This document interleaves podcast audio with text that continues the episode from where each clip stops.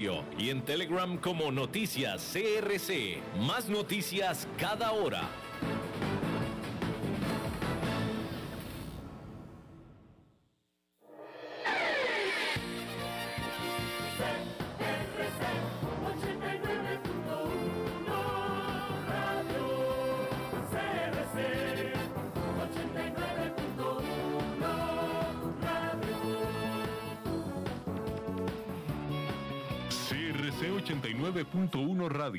Cadena Radial Costarricense no se hacen responsables por las opiniones emitidas en este programa.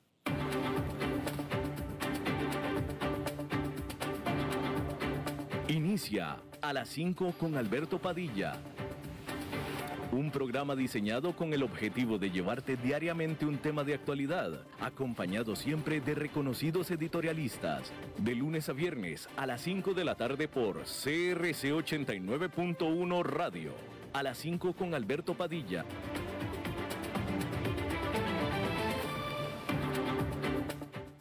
Hola, ¿qué tal? Saludos, bienvenidos a esta emisión de A las 5 con su servidor Alberto Padilla. Muchísimas gracias por estarnos acompañando, muchísimas gracias por estar ahí. Estamos transmitiendo desde la señal e instalaciones de CRC 89.1 FM en San José, Costa Rica.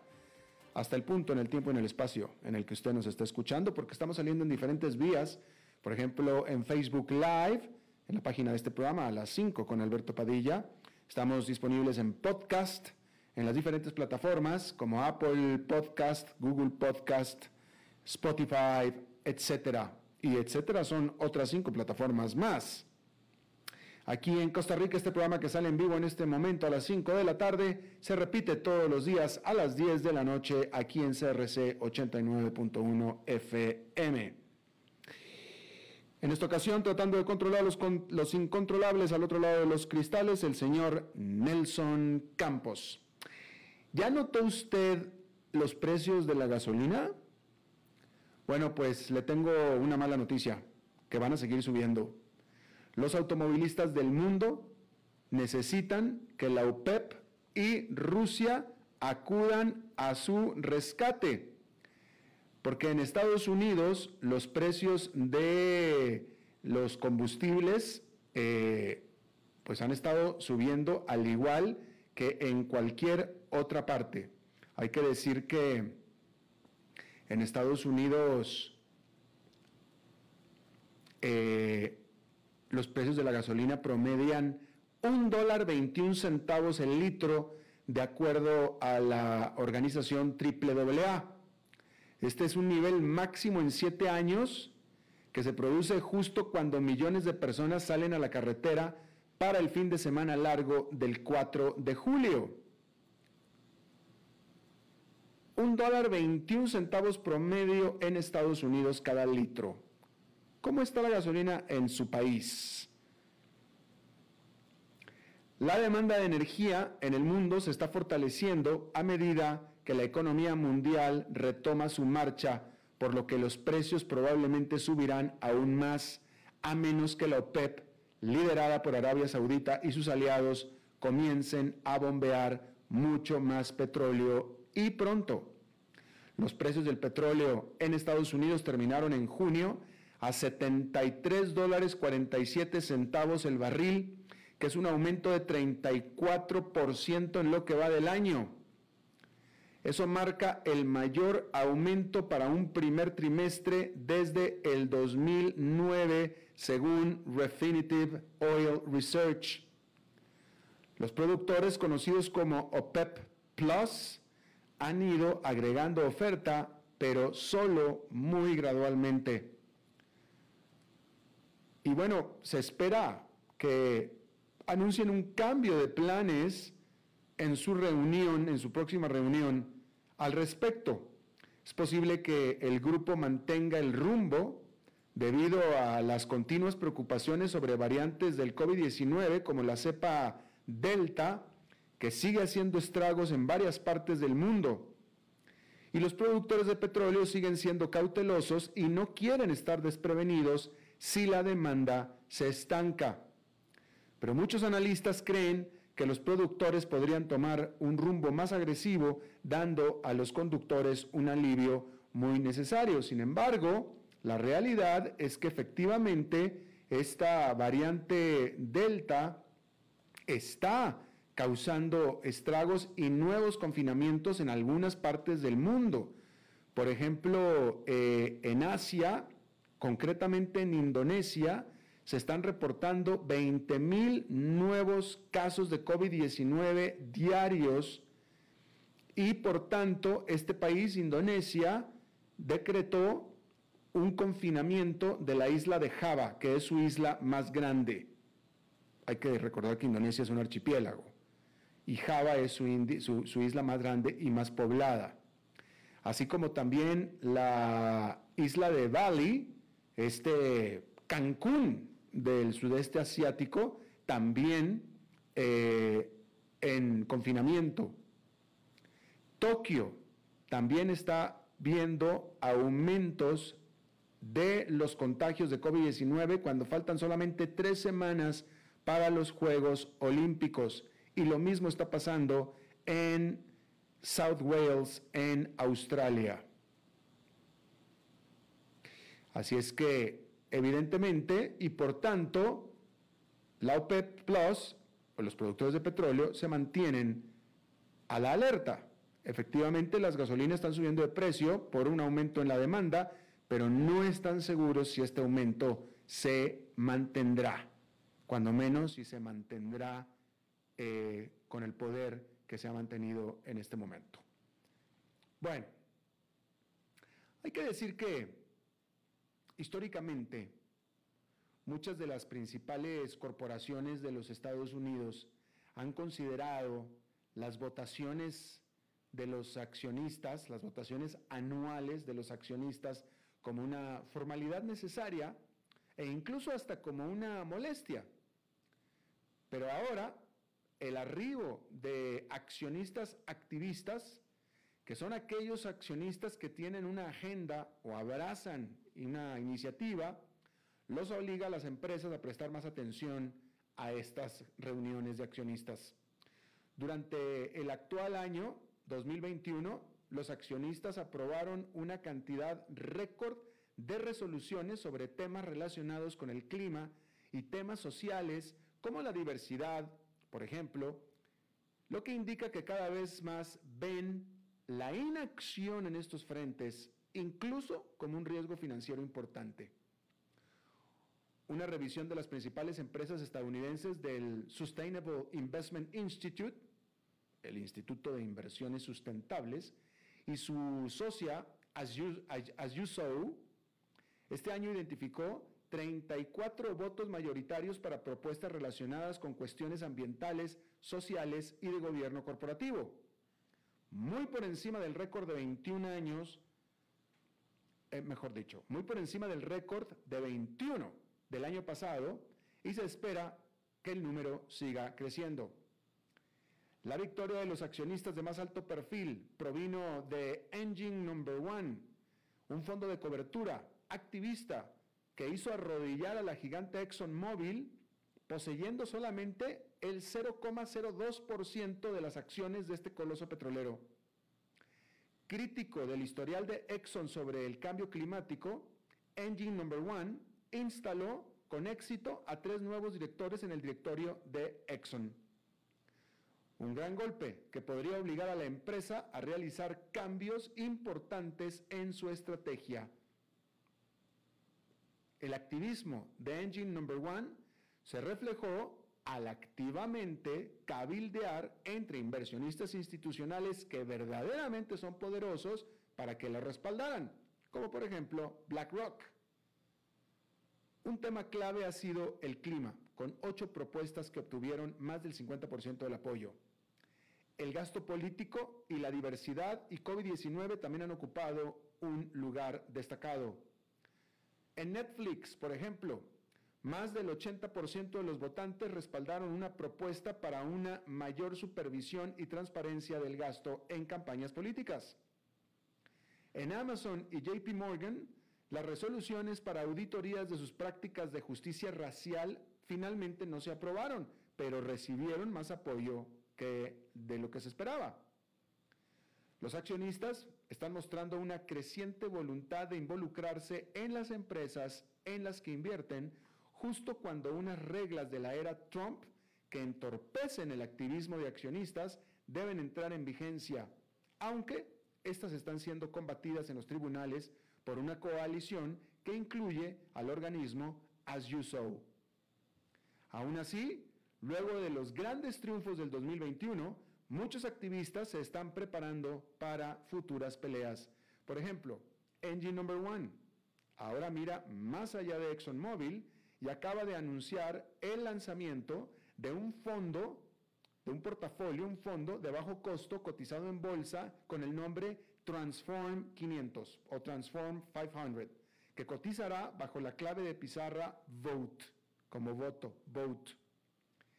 Este ETF Engine Number One Transform 500, que se lanzó con 100 millones de dólares en activos, invertirá en las 500 acciones más grandes de Estados Unidos para que pueda presionar a las empresas que se muestren ser reacias a cambiar sus estrategias ambientales, sociales y de gobernanza. El fondo de cobertura espera reclutar legiones de inversionistas convencionales que respalden este enfoque. La visión de Engine Number One es que en lugar de simplemente invertir en empresas que ya están incorporando iniciativas ambientales, sociales y de gobernanza en sus negocios, este producto permita a los inversionistas tomar asiento en la mesa y ser parte del cambio en las empresas.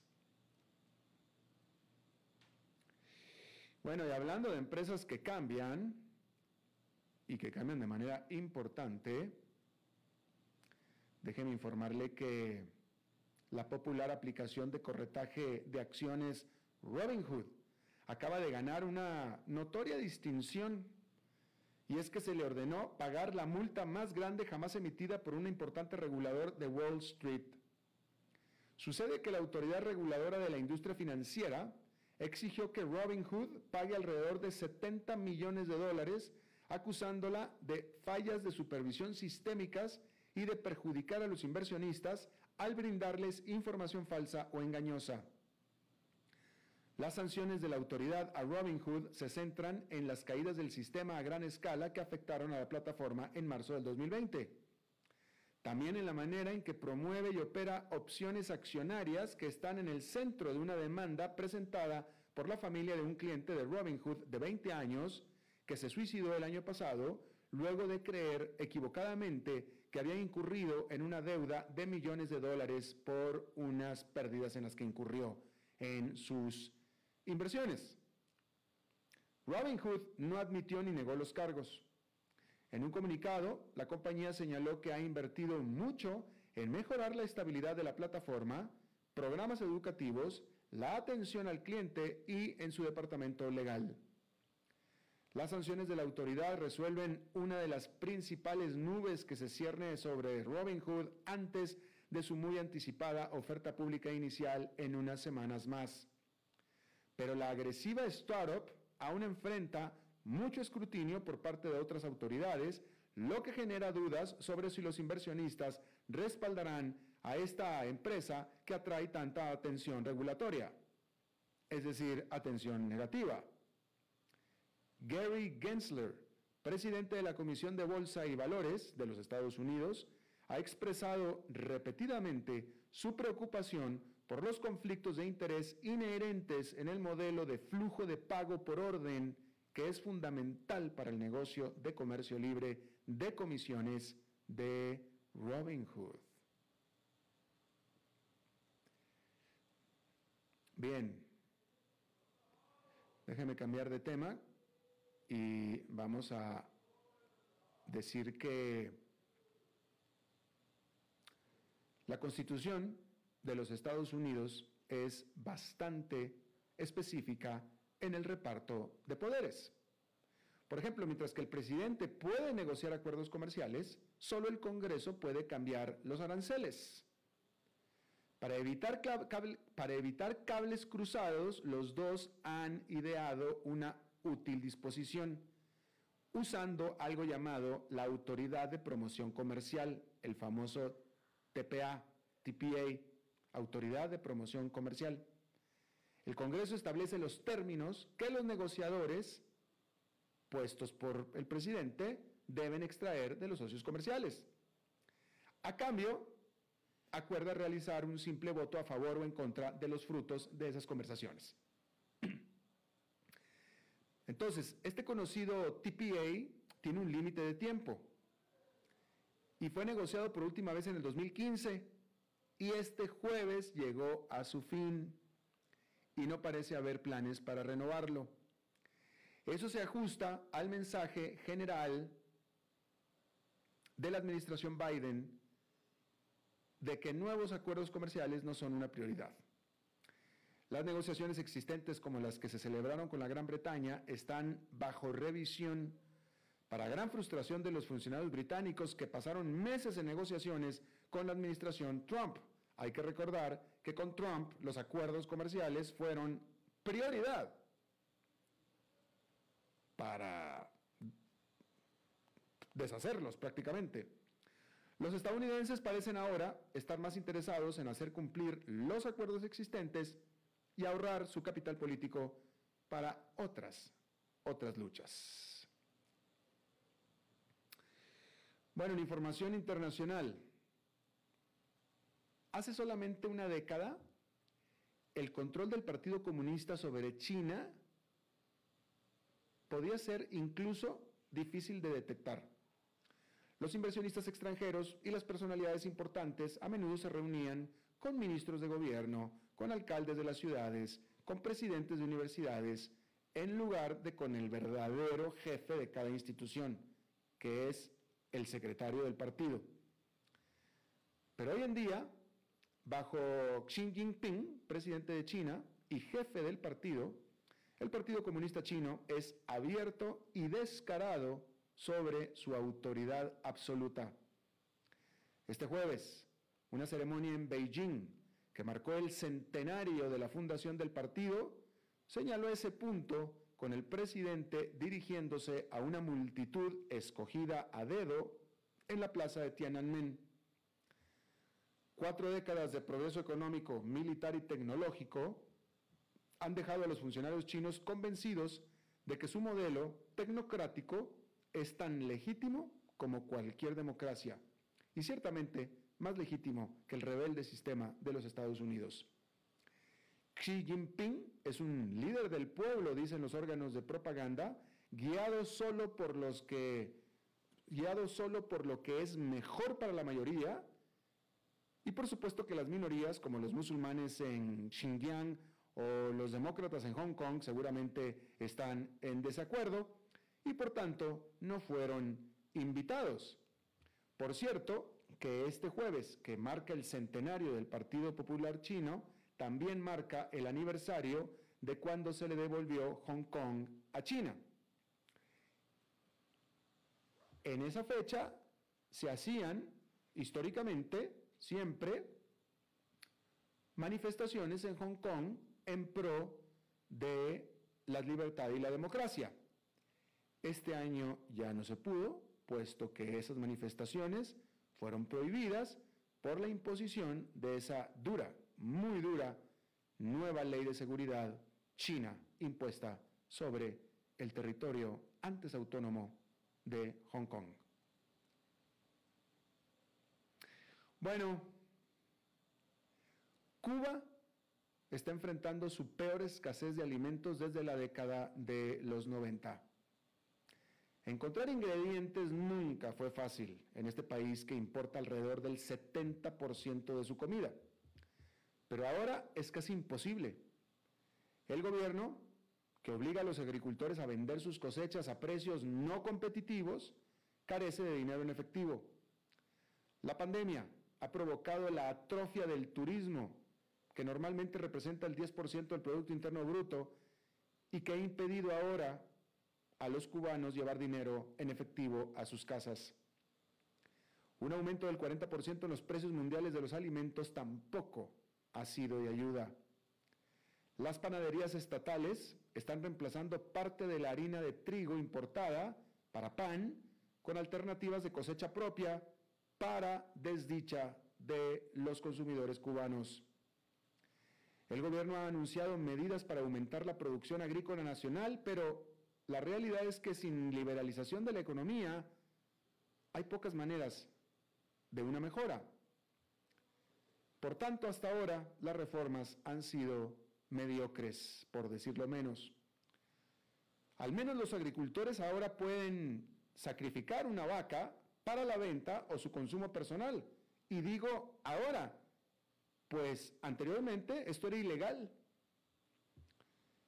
Pero el proceso altamente burocrático de obtener un permiso, cualquier permiso, es suficiente, de acuerdo a un agricultor de la localidad costera de Bahía Honda, para hacer que uno pierda el hambre en Cuba. Fíjese, este país tan verde, tan frondoso, Cuba, importa el 70% de lo que consume de alimentos. Bien. En otra información, déjeme decirle que por tercera ocasión en cinco semanas, otro eh, cementerio clandestino, sin, marca, un, un, cementerio clandestino, en Canadá fue descubierto cerca de una escuela católica para niños indígenas. Y hasta ahora, con este, ya se han localizado o encontrado eh, enterrados mil cuerpos lo cual por supuesto ha causado estupor en este país y también, pues por supuesto que alarma. Y, bueno, pues todo tipo de sentimientos negativos sobre lo que se está descubriendo fue el tratamiento abusivo del país sobre las poblaciones indígenas desde el siglo antepasado, porque mientras que la orden de asimilación fue del Estado, a quien se le encomendó la asimilación fue a la Iglesia Católica. Y bueno, ha sido tanto el desagrado por estos descubrimientos que algunas ciudades cancelaron las celebraciones del Día de Canadá este año.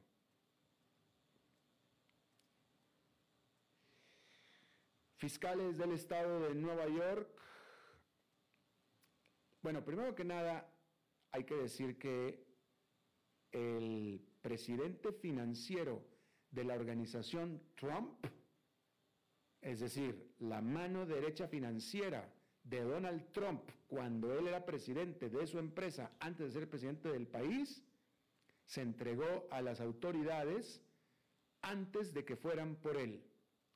Y hay que decir que se declaró inocente. Se entregó para declararse inocente. Eh, esto por, por problemas fiscales de la empresa o por fraude fiscal de la empresa.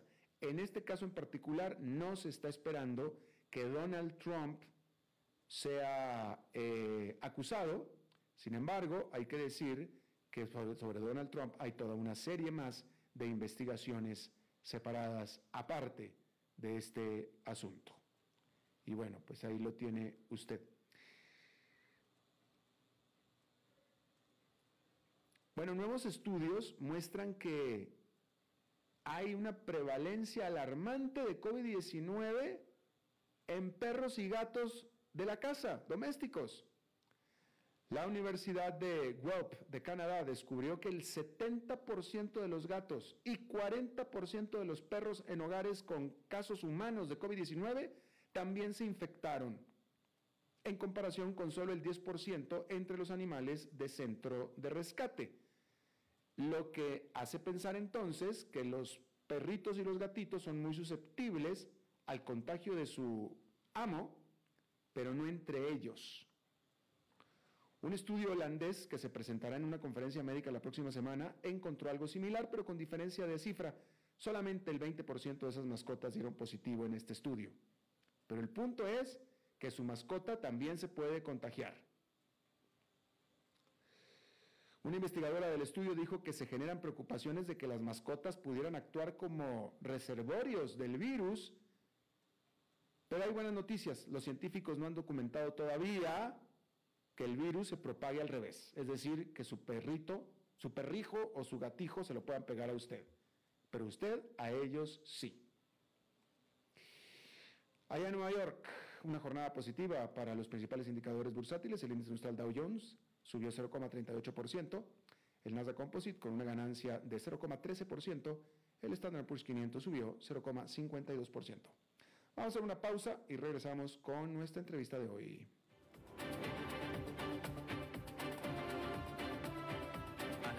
con Alberto Padilla por CRC 89.1 Radio. Es hora de compartir, de dar y recibir, de aceptar o acoger lo que alguien nos ofrece. De saber vivir, porque en la medida que damos, también recibimos. Compartamos sentimientos, experiencias, proyectos. Compartamos los buenos momentos. Es tiempo de compartir con quienes nos hacen vivir. La Iride, bodegas y viñedos de la región de Mendoza. Búscanos como colecciongourmet.com.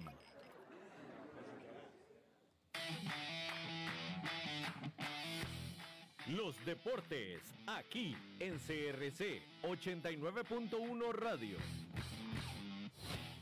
Un tico más clasificó a los Juegos Olímpicos de Tokio 2020. Se trata de Gerald Drummond en los 400 metros de valla. Así lo dio a conocer el presidente del Comité Olímpico Nacional, Henry Núñez, en la juramentación de ayer de los costarricenses que representarán al país en Japón.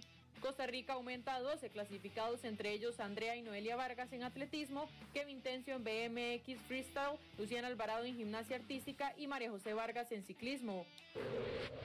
Y pasamos al fútbol femenino a tan solo un día de empezar el torneo clausura 2021. El equipo de Liga Deportiva Alajuelense anunció la llegada de la portera Noelia Bermúdez.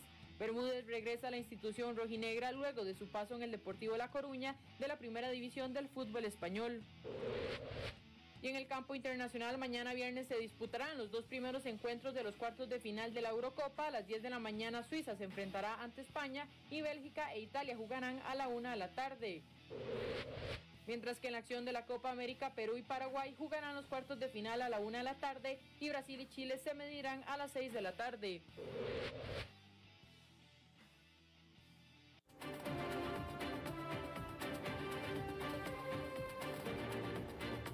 Seguimos escuchando a las 5 con Alberto Padilla. Gracias por continuar con nosotros. Bueno, si nos escuchó usted en la emisión de ayer, ayer fue la despedida de eh, Lisbeth Ulet como productora general de este programa que estuvo casi tres años eh, con nosotros. De tal manera, pues que ayer fue el último día de Lisbeth y este primero de julio, o sea, hoy es el primer día del nuevo productor general de este programa y yo se los quiero presentar personalmente y esa es nuestra, nuestra entrevista del día de hoy. Mauricio Sandoval. Mauricio Sandoval es un colega periodista eh, de más años, yo no, sé cómo, es posible, pero Mauricio tiene más años de experiencia que de edad, porque se ve muy joven, pero tiene muchos años de experiencia, eh, periodista colombiano, basado en Colombia, y mucha experiencia, multimedia, radio, televisión. Y Mauricio, te quiero dar la bienvenida al programa y te quiero presentar formalmente con la pequeña comunidad que este programa ha formado. Hola Alberto, muchas gracias a ti por la invitación, por la confianza. Un saludo especial también a todos los oyentes que se enlazan con el programa de Alberto Padilla hasta ahora en Costa Rica y en el mundo. Oye, bueno, Mauricio, eh, Mauricio no es alguien extraño para el programa porque Mauricio en varias ocasiones eh, ha sido eh, de facto el corresponsal del programa en Colombia, nos ha hecho varios reportes a lo largo del tiempo así es que, pues para alguien que, ha estado escuchando el programa desde entonces, tal vez te, te ubique. Mauricio, primero que nada, bueno, cuéntale al público actualmente qué estás haciendo allá en Colombia. Bueno, actualmente trabajo en un noticiero que se llama Red Más Noticias. El noticiero tiene varias emisiones. Yo estoy en las emisiones de fines de semana y festivo. El noticiero pertenece a la empresa telecomunicaciones Claro, que hace presencia en varios países. Y entonces estoy allí en el noticiero y también estoy participando en algunas novelas donde me interpreto a mí mismo como presentador de noticias. Y bueno, ahora estoy en varios comerciales y también tengo en Popayán, que es una ciudad colombiana, también allí lidero el área de comunicaciones y relaciones públicas, eso lo hago generalmente en tres semanas y bueno, ahora un cargo más aquí en tu programa. Yo no sabía, lo que no sabía era que eras actor de telenovelas, Mauricio. Pues mira, ya más o menos desde el 2018 estoy en este rol que ha sido una faceta interesante porque es hacer prácticamente lo mismo que yo hago, pero en la ficción. Digamos, acá tú en un noticiero, en radio, en televisión tienes que ir en directo, lo que es, acá digamos puedes repetir, corte, quedó mal, y ya son cosas de, la ficción, es otro ritmo, pero básicamente es interpretarme eh, a mí y me, ha gustado mucho. y ya, pues bueno, ya vamos varias series en, ese tema. Muy bien, muy bien. Hay que decir que eh, eh, Lisbeth y yo trabajábamos en la virtualidad desde siempre, mucho antes de la pandemia. Este, Lisbeth siempre trabajó como productora desde su casa. y, y bueno, entonces, por tanto, se hacía eh, y se hace fácil eh, eh, seguir el mismo modelo y ahora desde otro país, o sea, pues ahora el trabajo de casa es trabajo desde casa, entonces por eso fue que en, la, en la logística de un programa como a las 5 con Alberto Padilla, pues no cambia nada el cambiar de productor de un país a otro, es exactamente lo mismo, ¿no? Hay que decir eso. Así es que, eh, oye, Mauricio, recuérdame una cosa, eh, tú y yo nos conocemos hace mucho tiempo, al menos unos 15 años, diría yo, lo que yo, y, eh, nos hemos visto muchísimas veces, hemos estado juntos muchas veces en Bogotá, en Atlanta también incluso, este, lo que yo no me puedo acordar, Mauricio, es cómo nos conocimos. Bueno, para ser exactos, Alberto, nos conocemos hace 13 años. 13, mira.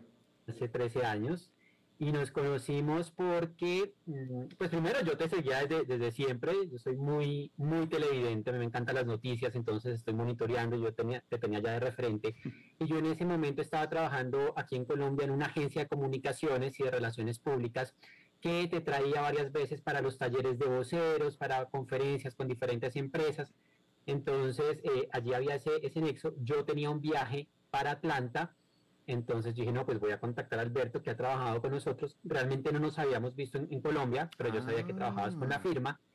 Entonces eh, dije, no, voy a escribirte, que voy a ir a Atlanta, a ver si ah. podemos pues ya conocernos personalmente. Y allí yo me quedé también donde un compañero tuyo de, de CNN y él me llevó ya hasta el canal y ahí nos pudimos finalmente conocer en, persona, pero yo ya había hecho como el lobby previo que había escrito antes avisándote que iba a ir y allá ah, pues nos conocimos. Entonces nos conocimos en, en, Estados Unidos, en Atlanta, no en Colombia.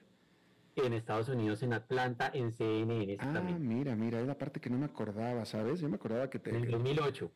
2008, fíjate, sí, sí, sí, yo, yo, me acordaba que, que te vi en... ¿Y fue la única vez que te vi en Atlanta, por cierto?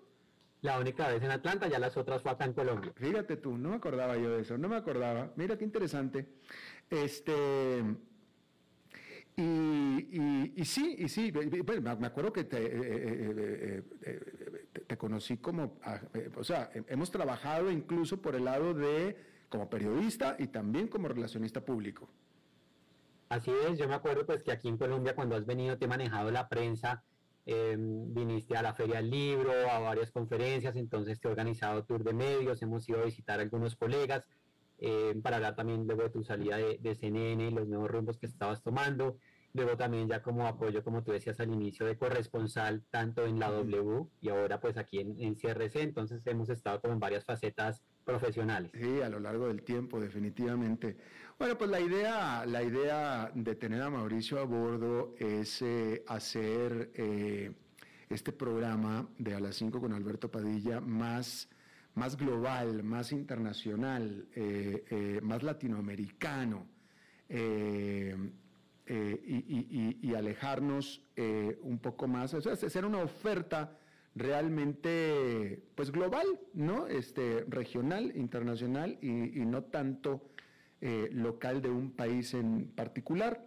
Y, y pues fue una búsqueda em, que, es, que, es, que, es, que fue de varios países, ¿no? Estaba pensando en, en Argentina, Venezuela, pero finalmente dije, pues si ahí está el, el, viejo Mauricio, vamos a invitarlo a Mauricio a ver si se interesa y, te agradezco mucho que te hayas interesado, pero vas a tener que ocupar, eh, como le decía yo ayer a, a Lisbeth, eh, vas a tener que ocupar unos zapatos de tacón bastante grandes, Mauricio. Claro, la vara está muy alta, eso le decía yo ayer a Liz cuando ya se estaba despidiendo, que estaba un poco nostálgica, y nos escribimos y le dije, bueno, espero hacer el mejor trabajo posible para pues estar en, en tu nivel, que ha sido una productora excelente, porque además soy fiel oyente de tu programa y los invitados son de lujo. Mira, sí, no, la Lisbeth, la Lisbeth, definitivamente. Oye, cuéntanos, eh, cuéntanos cómo está. vamos a aprovechar que sea este un reporte de Colombia, porque eh, la última vez Tú alcanzaste, el último reporte que hiciste fue hace ni siquiera un par de meses, fue ahora con lo de las manifestaciones en contra de Iván Duque, em, que en ese momento estaba lo más álgido del problema. ¿En qué va? ¿Cómo va esta situación? Sí, Alberto. Pues en ese momento estaba iniciando. El último reporte realmente lo hice hace un año cuando hubo otro paro así de estos que, que se acostumbra últimamente en, ah, Colombia. Es que no lo hizo mi, mi, colega Luis Carlos, un gran periodista de Colombia. cuando estaba iniciando, justamente hace unos días se cumplieron dos meses de este paro nacional. La situación pues sigue muy complicada y más ahora con eh, la tasa de contagios más alta en, en América Latina y en el mundo. Colombia está de epicentro de la pandemia, justamente derivado de esas aglomeraciones, de las concentraciones en, en varias ciudades, eh, no se ha podido llegar a ningún acuerdo entre manifestantes y gobierno, el vandalismo sigue ahí infiltrado, por supuesto, dañando eh, el servicio de transporte público en las ciudades, entonces la situación está un poco compleja, la vacunación apenas está como despegando. Y, bueno, pues realmente el panorama es muy crítico, esperemos que mejore todo pronto. Eh, ¿Sigue la pandemia rampante en Colombia? Rampante, superamos ya más de 700 muertos diarios, el pico, este tercer pico lleva en una meseta prácticamente ya tres meses, eh, no se han realizado por parte de los, del gobierno y los gobiernos locales restricciones como hubo al inicio que ayudaron a mitigar un poco los dos picos anteriores, a eso sumarle las concentraciones, las marchas, pues que es toda gente allí revuelta sin los protocolos de bioseguridad y eso ha desencadenado en estas cifras tan altas eh, de, contagios y pues realmente es el tercer país con más muertes actualmente. Pero eh, discúlpame, repíteme, me lo dijiste, pero no capté. Eh, ¿Continúan los confinamientos en Colombia o ya no? No, ya no. Por eso precisamente, como no hay medidas restrictivas mm. em, y a eso sumarle las concentraciones, pues eh, los contagios están disparados, mientras que en el primero y en el segundo pico hubo cuarentenas, eh, hubo gimnasios cerrados, prohibidos los eventos, los restaurantes, pues eso ayudó un poco a, mitigar y a que los picos fueran más rápidos. Pero aquí ya llevamos en un pico sostenido prácticamente tres meses con unas cifras altísimas y como no hay medidas restrictivas y a eso las concentraciones, pues se está sumando eh, además las fiestas, ¿no? El Día del Padre hace ocho días, este fin de semana aquí es puente festivo en Colombia, que son las fiestas de San Pedro y San Pablo, entonces la gente se va de viaje y ya la gente pues no, como que le hubiera perdido miedo al virus, las UCIs están colapsadas, el país ya está en el 86% de ocupación UCI, Bogotá tiene el 98% y está muy complicada la situación. UCI son las unidades de cuidados intensivos. Sí, señor. Entonces eh, suena que el sistema hospitalario está casi como colapsando. Está colapsando y a eso sumarle el cansancio del personal de la salud que lleva pues más de un año en esta situación y sobre todo en estos últimos tres meses ha sido un pico bien largo, pues ya la gente también está cansada, está afectada, los médicos no dan abasto, eh, también la gente, ¿no? Los pacientes es muy difícil que logren conseguir una cama en una unidad de cuidado intensivo y pues la situación está, está complicada. También una, una situación muy difícil en medio del paro, como bloquean las vías y demás, muchas personas se han muerto en las ambulancias porque van de una ciudad a otra, de un municipio pequeño que no tiene pues estas unidades médicas, tienen que trasladarlos a la ciudad capital y los manifestantes, que son vándalos, digo yo, no los dejan pasar y pues ahí han perdido la vida varias personas, entre ellos bebés, en las ambulancias durante estos bloqueos de manifestaciones que ya completan dos meses en Colombia. eh, siguen todavía bloqueos carreteros. Siguen bloqueos, ya menos, los últimos se levantaron hace dos días en, en Cali, que era una de las ciudades más afectadas, em, pero como se, se completaron los dos meses de este paro, pues el 28 de, de este mes, el 28 de junio, pues nuevamente se presentaron algunos bloqueos porque los manifestantes estaban celebrando que ya llevan dos meses en, este paro sin ningún acuerdo todavía. Oye, ¿y se sabe si la variante Delta es la que está causando estos problemas en Colombia o no? Es lo más probable, Alberto, aún no se ha confirmado, digamos, con el estudio, pero por la situación de lo que se está evidenciando, que son personas mucho más jóvenes las que se están contagiando de manera más rápida, que se están incrementando los contagios, pues lo más seguro es que sea esta variante que ya hace presencia en 81 países y que seguramente aquí en Colombia ya está también pues por la situación que se ha venido presentando últimamente en cuanto a síntomas que son distintos a la variante anterior, entonces lo más seguro es que ya esté circulando aquí en el territorio. Claro, fíjate que eh, estábamos leyendo hace unos momentos que, bueno, eh, esta variante Delta, pero el, el COVID-19 está haciendo estragos también en, en eh, Singapur, y, en eh, Japón, eh, también en Taiwán, pero el punto es que, esto lo estoy comentando con el público, pero hay, hay países, por ejemplo México es uno de ellos, Estados Unidos definitivo, me da la impresión de que puede ser en Costa Rica también, esta impresión, este sentimiento como que la cosa está pasando, como que vamos, vamos mejorando pero pues, eh, o sea, eso será a, nivel local de donde está uno. Hay países que todavía están en serios, serios problemas todavía. Colombia está muy complicado, como te digo, y incluso países que ya estaban medio superando la situación como Israel, que tenía más del 60% de su población vacunada y, la pandemia estaba controlada, pues ahora tuvieron que volver a la mascarilla, al tapabocas, que decimos acá en Colombia, eh, prohibieron algunos vuelos nuevamente, entonces, porque ya se confirmó presencia de esta variante eh, de India Delta allí en Israel, em, y bueno, o sea, no se puede cantar victoria. Y un panorama muy complicado acá en Colombia y que se ha evidenciado también en varias partes es que las personas creen que ya al tener las dos dosis de las vacunas están inmunes y la vacuna no inmuniza, sino que ayuda a que la enfermedad sea más leve, pero hay casos, sobre todo en países donde hay alta transmisibilidad del virus, decían los expertos, pues que así uno esté vacunado la enfermedad le va a dar muy fuerte. Incluso como cerca del 60% de las personas que están en unidad de cuidado intensivo actualmente en Colombia ya tenían las dos dosis. Claro. Oye, y por cierto, ¿Colombia está abierto? ¿Los vuelos están fluyendo? ¿La gente puede ir a Colombia? Sí, sí, está abierto, como te digo, es, es lo paradójico porque al inicio de la pandemia se cerró aeropuertos, se cerró todo en el segundo pico, también hubo restricciones, sobre todo con Brasil, que era el epicentro en ese momento, y ahora en este tercero que ha sido el más fuerte, el más devastador, no se ha tomado ninguna medida restrictiva en ese sentido y pues por eso tampoco ha ayudado a que disminuyan los contagios. Claro, pero es que la gente... Colombia venía en un promedio de muertes de 200 personas diarias, más o menos la más alta, 290 durante todo este año y medio. Y en ese tercer pico ya las muertes son de cerca de 700 diarias.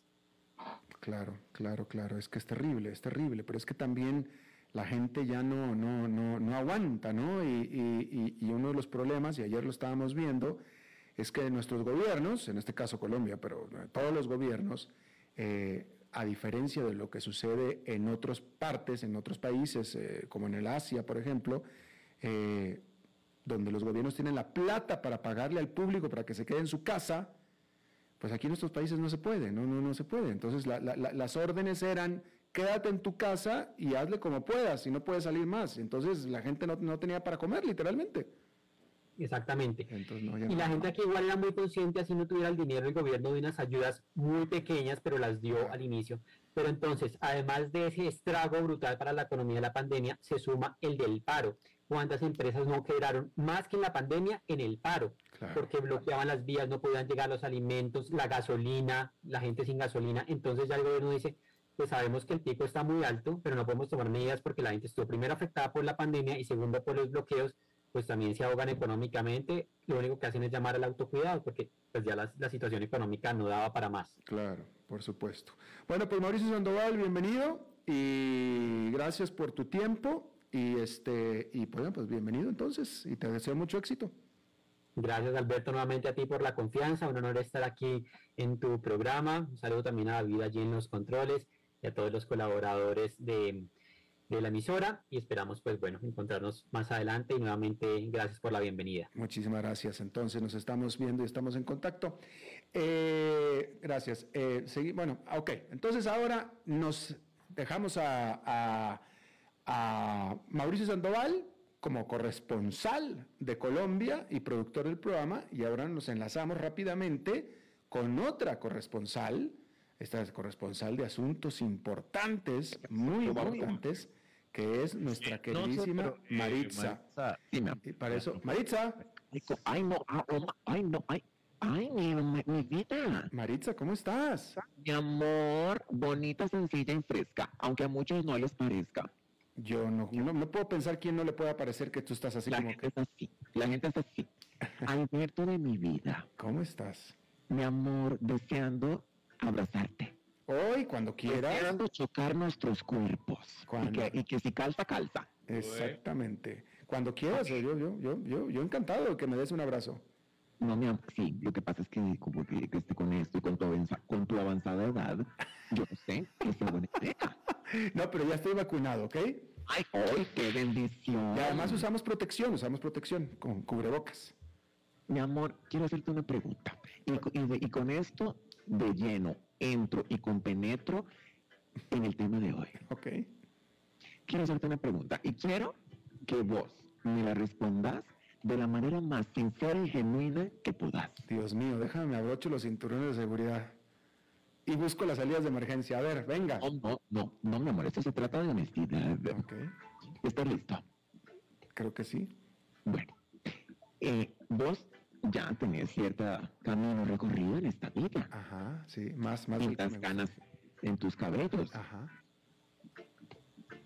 A ver, en todo este tiempo que tenés de estar habitando en este planeta, vos sabés con sinceridad, con este certeza, dónde se ubica el punto G.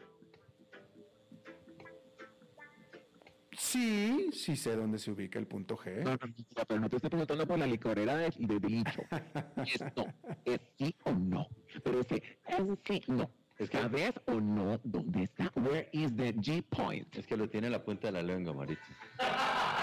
¿Qué, qué clase de compañeros tan macuarros tienes? Yo, yo digo Que ya, que ya está por decirlo. Yo te voy a decir una cosa, Alberto. Yo, a- yo a, a, a Caramelo le tengo aprecio, pero sí se le fue la mano.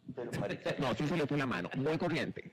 no, es que vos Muy no lo corriente. interpretaste. Estoy diciendo que lo está pensando. Estamos hablando- lo dijo yo de un momento a otro. Del templo femenino. Para mi público, ese, eh, para mi público, el macuarro que acaba de hablar es Mario. ¿En qué? Ah, yo no sé, el macuarro. Macuarro. Me encanta, lo voy a adoptar. No sé qué significa. A ver, mi vida. Qué Bueno, este tema me encanta porque esto causa ¿Qué, esencias. qué hace una dama como tú con ese pelafustán ahí al lado? Me encanta pelafustán. Mi amor, bueno, no, no, no me quites el tema. Ok, no. ¿Sabes dónde está, mi amor, con toda naturalidad? Eh, bueno, eh, sabes, si yo te digo, te, te doy la mención, bueno, encontrámelo. Sí sabes. Sí, yo creo que sí. Sí. Ahora, es que estás como dudoso. Eh, bueno, pues, yo, yo- sí, no, que sí, que no, no, sí, sí, sí. Bueno, es que resulta que hay una polémica, este, porque ahora, vos sabés que, yo no sé a, a dónde vamos a parar, mi vida. Ahora hay cirugías de todo. Sentate que te cuento. Ahora viene la cirugía del punto G, que repara, y repara, entre comillas, el placer sexual de las mujeres. O sea que es una cirugía para hacer el punto G este, de minúscula a, mayu- a mayúscula. ¿Eh? Se llama, oh, veme qué lindo, la punto G plastia. Punto G plastia. Sí, la- la- entonces, te lo resumo así, mi amor. Este, hay un médico, bueno, va- eh, voy, voy a ir más atrás, de- de- de- en los años 40, en los años 40, se dice que un ginecólogo, Ernst Gembelsen, descubrió y dijo, mira, no, no me preguntes cómo lo descubrió, este, y desde ahí viene todo este, todo este lío. Entonces, fíjate, eh, que ahora, que ahora, eh, un grupo de mujeres, un médico hizo unos exámenes en un grupo de mujeres que ellas aseguraban haber este, perdido la satisfacción en sus relaciones desde el momento que dieron a luz. Entonces este cirujano dijo, no, no te preocupes, Esto yo te lo reparo, pero yo te lo reparo. Entonces, fíjate, veme lo que hizo. Esta, esta eh, puntogeplastia consiste en cortar una pequeña porción de tejido en forma de diamante para después volver a unirla. Veme cómo soy médica, favoreci- favoreciendo la contracción de la pared vaginal y con ello su sensibilidad. Esto es, eh, a esto se llama la puntogeplastia. Yo quiero saber, ¿vos qué pensás? Eh, Lo que pasa que lo que yo no entiendo es por qué, o sea, si todas las mujeres tienen el punto G, pero por qué eh, necesita reparación, por qué se estropea. Sí, pero es que te voy a decir, fíjate, fíjate que hablamos con una seguridad de- del punto G, pero yo me metí a averiguar. Y fíjate que hay algunos científicos que creen que esto es una estructura muy concreta, que es como, como este, que, que está lo interno, y otros piensan que esto es un mito, que esto no, que esto no, que esto no existe. No, sí existe. Ay, me encanta tu seguridad.